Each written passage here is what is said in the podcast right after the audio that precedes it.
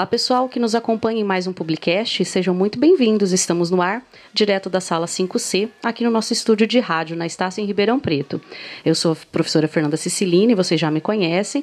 Estou aqui com o nosso colega, o professor Marcel Moreira, o Gustavo, que é o nosso editor, e hoje recebemos aqui duas pessoas muito ilustres: o nosso coordenador, o Renê, e o nosso reitor, que veio aqui conversar um pouquinho com a gente sobre a sua chegada aqui na unidade, sobre é, essa atividade acadêmica, né, essa figura acadêmica tão importante.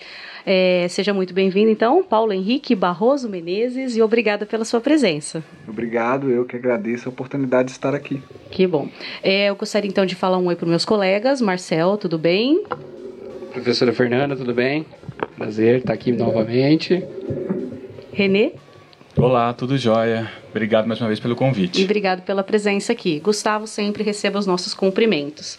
É, Paulo Henrique, a gente gostaria de comentar um pouquinho sobre a sua formação acadêmica até você chegar aqui na Estácio. É, um pouco da sua trajetória, sua área de formação e depois a gente entra então perguntando algumas coisas bem peculiares dessa, dessa figura que é o reitor dentro de uma universidade, de um centro acadêmico. Seja bem-vindo mais uma vez, se apresenta, por favor. Muito obrigado. Bom, é, eu me chamo Paulo Henrique, profissionalmente costumo me chamar de Paulo Menezes. É, a minha formação né, ela é um pouco diversa. Eu sempre tive muito interesse em ciências empresariais. Então eu brinco que eu sou economista de origem. Foi a primeira graduação que eu fiz. É, em seguida, né, é, eu não consegui, só com o curso de ciências econômicas, é, saciar toda a curiosidade que tinha, inclusive no campo profissional que eu atuava. Então, depois eu tive a oportunidade de também fazer a graduação em ciências contábeis e em direito. Né? Você é, tem três graduações? Três graduações. Não por obrigação, mas muito mais por curiosidade. Uma área puxando a outra dentro dos seus interesses. Exatamente, exatamente. Era o, como nós gostaríamos de construir a, a atuação no mercado profissional naquele momento. O que para mim já, já mostrava desde do início da, da, primeira década de 2000, uma tendência que a gente vê hoje com muita força de que o profissional precisa estar tá olhando para muitas áreas para conseguir atender problemas em específicos. Você fez é, uma em sequência da outra, alguma junto com a outra? Eu, Como que foi o processo? Eu fiz primeiro o curso de Ciências Econômicas, okay. terminei ele em 2006 e já em 2007 eu iniciei a graduação em Direito. É, e, e, foi bastante interessante porque naquele momento começava a crescer o EAD no Brasil e eu decidi fazer o curso de Ciências Contábeis junto com o curso de Direito, mas contábeis eu fazia na modalidade EAD. Primeiro que eu queria entender, Exato. segundo porque eu queria, era uma coisa muito nova e foi muito legal poder aprender na, na modalidade EAD naquele momento. Você não é de Ribeirão, acho que não é nem do estado de São Paulo, né? Não. Nós ficamos aqui na Estácia em Ribeirão Preto, como a gente comentou, né? De onde que você é, Paulo? Não, eu sou de Belo Horizonte, é, nasci em Belo Horizonte, certo. vivi lá meus 30 primeiros anos da vida. certo. É, e como foi sua chegada em Ribeirão? É, como é que está sendo essa apresentação? É bem recente, a gente gostaria até de reforçar para quem está nos ouvindo aqui, né, pessoal? Acho que foi setembro, né? A gente não costuma datar muito os nossos podcasts aqui, né? Mas é bem recente que ele está aqui conosco. É, é, o podcast é gravado quando estamos completando 35 dias de trabalho, mais ou menos. Super recente. para ficar é, mais ou menos é, datado, né? É, a minha chegada em Ribeirão vem de um pouco da minha trajetória em gestão. Eu atuo com educação há muitos anos é, e nesse, nesse, nesta atuação é, eu assumi gestão de outras instituições em outros estados, sempre tive um objetivo de fazer educação pelo Brasil.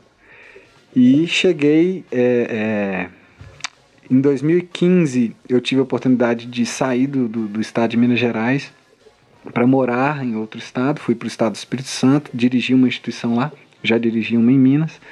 Depois eu recebi um convite para é, é, o estado de São Paulo, então atuava em Santo André, ainda por uma outra instituição de ensino. E é, recentemente fui contactado pelo LinkedIn. Eu acho que foi a parte mais interessante do meu processo que seletivo. Que bom você comentar isso, bacana. Então, o meu perfil no LinkedIn, as minhas atuações, os meus artigos e o meu currículo é, deram visibilidade a uma, uma, empresa do tamanho da Estácio, que fizeram contato, perguntaram se eu tinha interesse é, em conversar sobre uma oportunidade. Nós fomos evoluindo essa conversa é, depois de algumas etapas das entrevistas, da, da checagem das experiências. É, em setembro cheguei aqui em Ribeirão para assumir a unidade. Bacana, né? Paulo, é, quais são os seus desafios aqui junto à Estácio de Ribeirão Preto?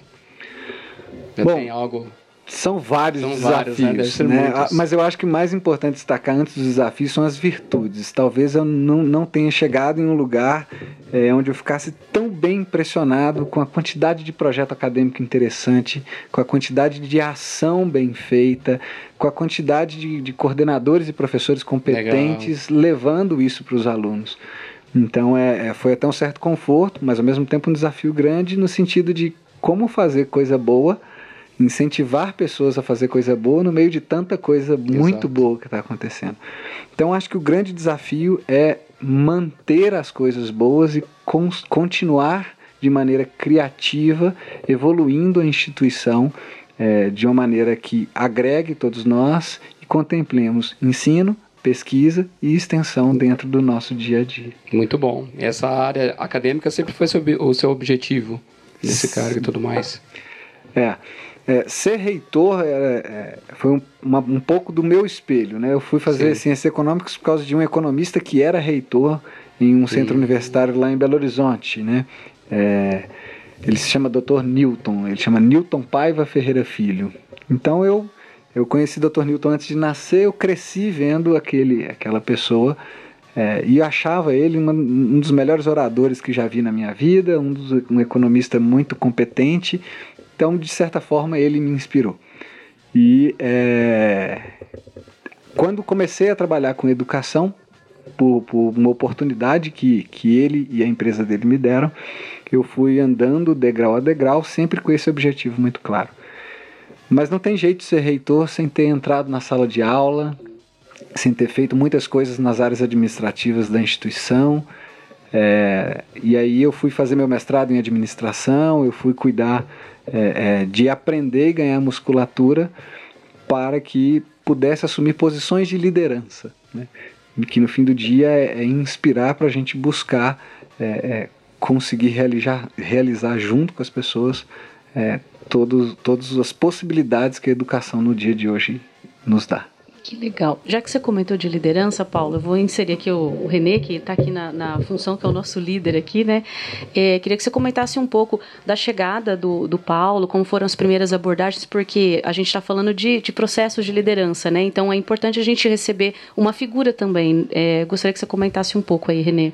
Claro, que responsabilidade, né? Exato. né? Pergunta. Muito obrigado pela pergunta, Fernanda. Mas o interessante que é a figura do reitor, né? Há muitos anos atrás, a figura do reitor era uma figura mitológica. Né? Exato. Né? Era alguém inacessível, provavelmente alguém muito mais velho e que, pelo fato de ter muita experiência acadêmica, ter trabalhado na instituição, ter construído uma carreira muito grande, e ele acaba subindo essa função, mas uma função muito mais política, né? E, é verdade. e ali por, por mérito também. E isso muito também para a universidade pública, né?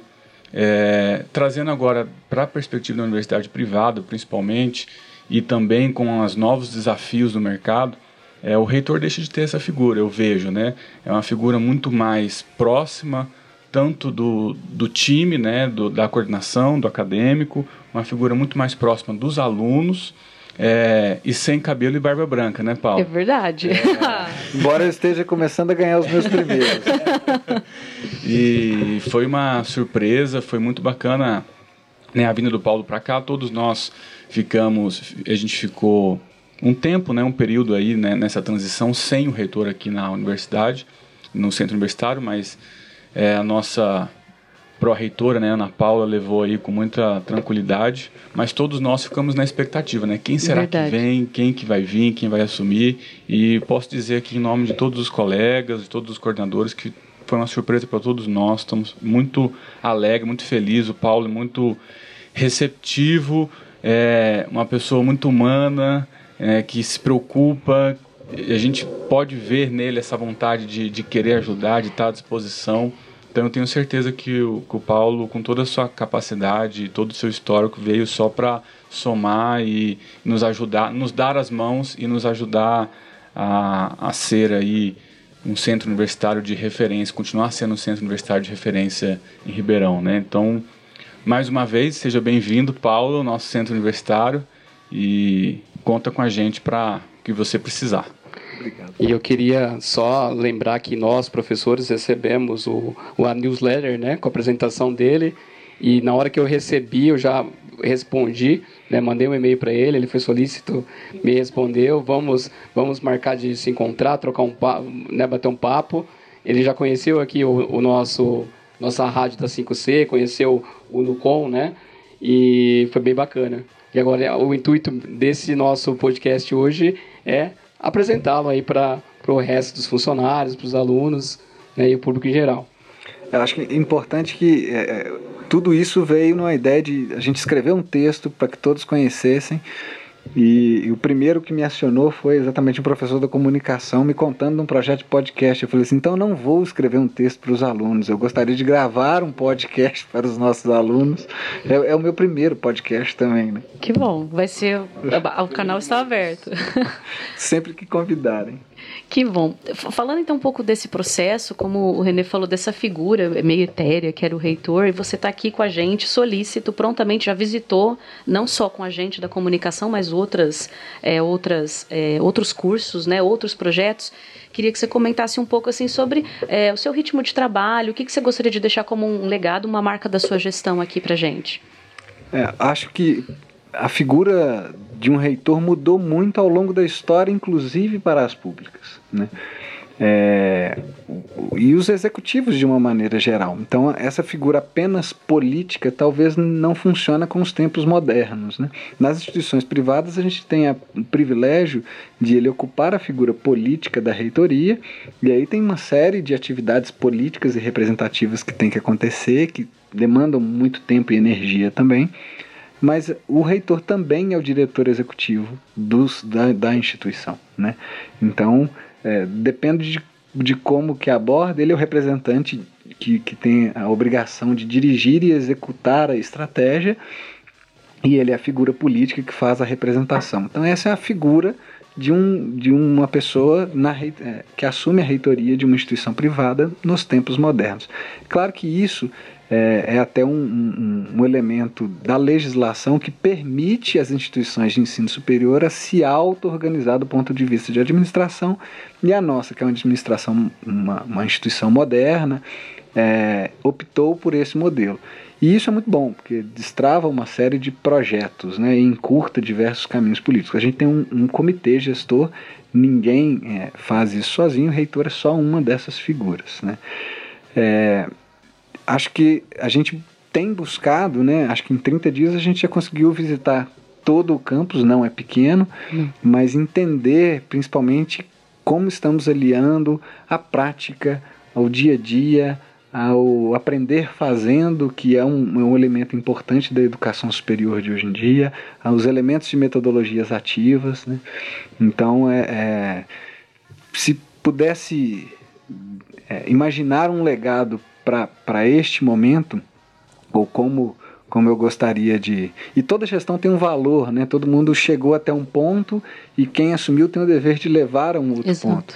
Então, é, é, agradeço muito a quem me antecedeu, que, que trouxe até um ponto aonde nós possamos ir além. E esse além, né, que talvez seja esse legado da, pergunta, é exatamente a associação das melhores práticas de ensino a mais práticas laboratoriais, aos nossos alunos resolver situações, problemas e situações profissionalizantes. É, na execução da proposta do modelo de ensino da Estácio, que é um modelo de ensino inovador, é um modelo de ensino de ponta é, para esta educação global. Né? E se eu pudesse dizer qual que é um, um sonho, além desse objetivo, é, é, perceber os cursos trabalhando de maneira integrada.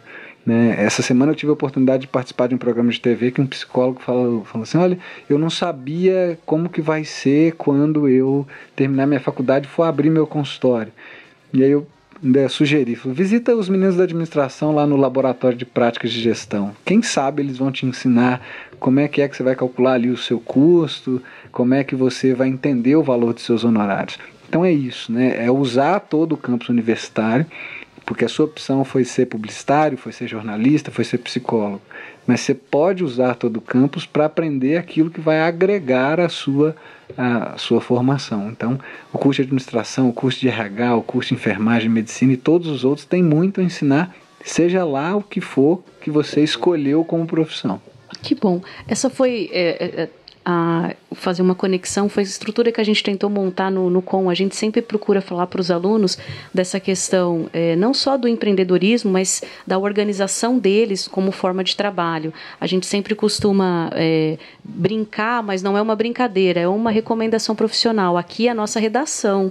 É, como que a gente iria agir numa redação lá fora? Então a gente tem um fluxo, a gente desenhou, mas a gente atua é, até os alunos um pouco assustam, mas e agora? Agora você vai fazer. Porque a gente já discutiu, né?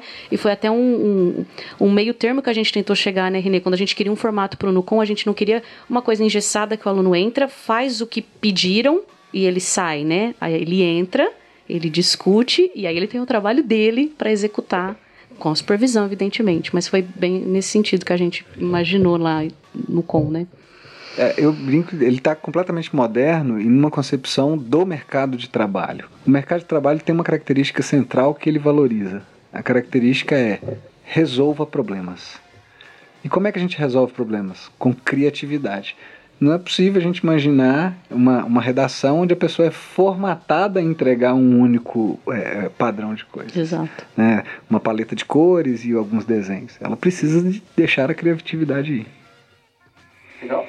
Pode ir? Vocês deixam eu dormir no microfone aqui. Já que a gente falou um pouquinho nessas exigências, tanto do mercado profissional quanto dos próprios formadores, que somos nós aqui nos cursos, professores, os docentes, é, como que está o cenário educacional como um todo em relação a essas exigências? Quem entra e quem sai do mercado, até mesmo os professores que estão sendo alinhados dentro dos cursos. Como que você enxerga, vê esse novo é, formação profissional?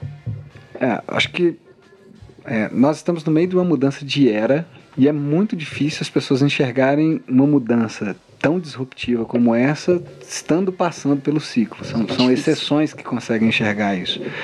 Ensino híbrido, eu, eu ser responsável pelo meu ensino com as práticas de EAD ou elementos de metodologias ativas, tudo está mudando muito e muito rápido. Isso é, é uma coisa que é muito importante estar atento. É, talvez essa pergunta daria vários podcasts, não, não só um, mas tentando organizar, nós temos um mercado brasileiro com um problema muito grande de sair de uma crise. E ao mesmo tempo nós temos muitos milhões de brasileiros que não tiveram a oportunidade de fazer faculdade. Né? Outros tantos chegando à, época de fazer faculdade. Então, no Brasil, a gente ainda tem um, menos de 16% da população conseguiu fazer um curso superior.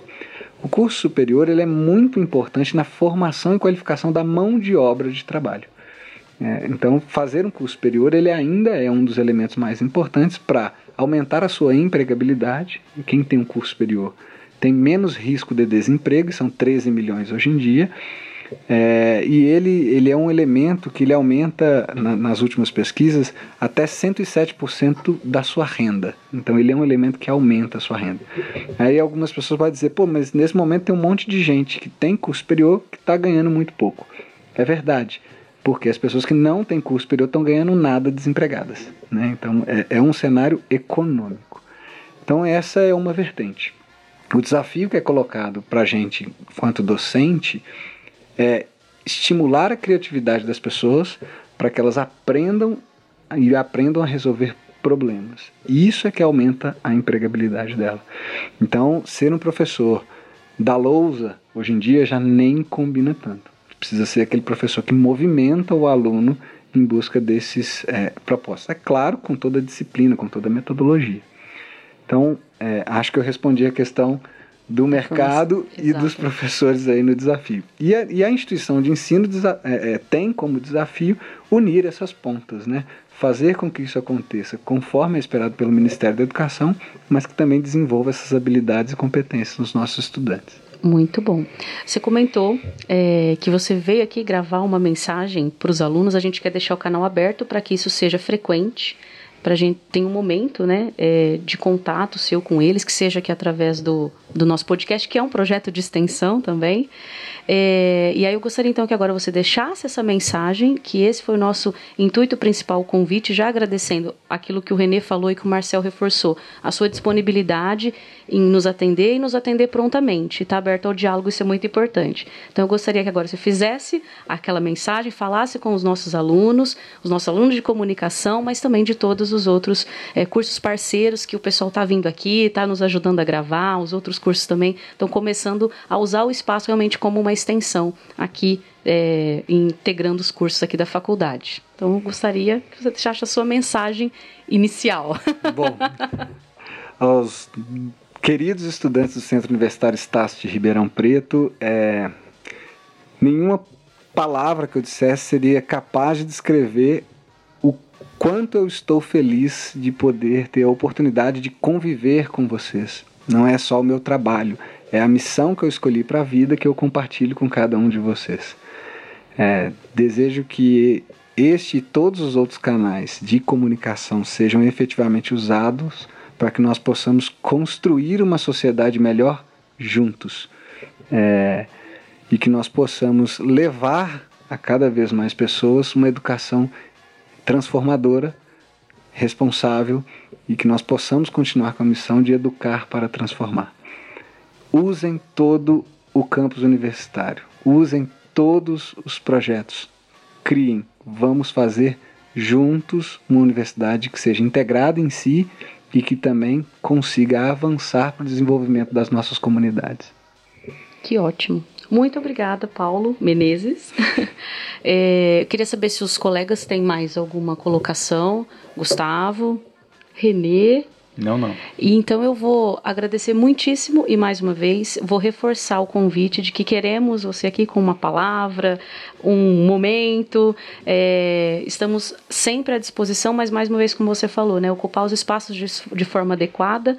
É, então esse aqui também é um espaço que seja aberto para esse diálogo transparente e transformador.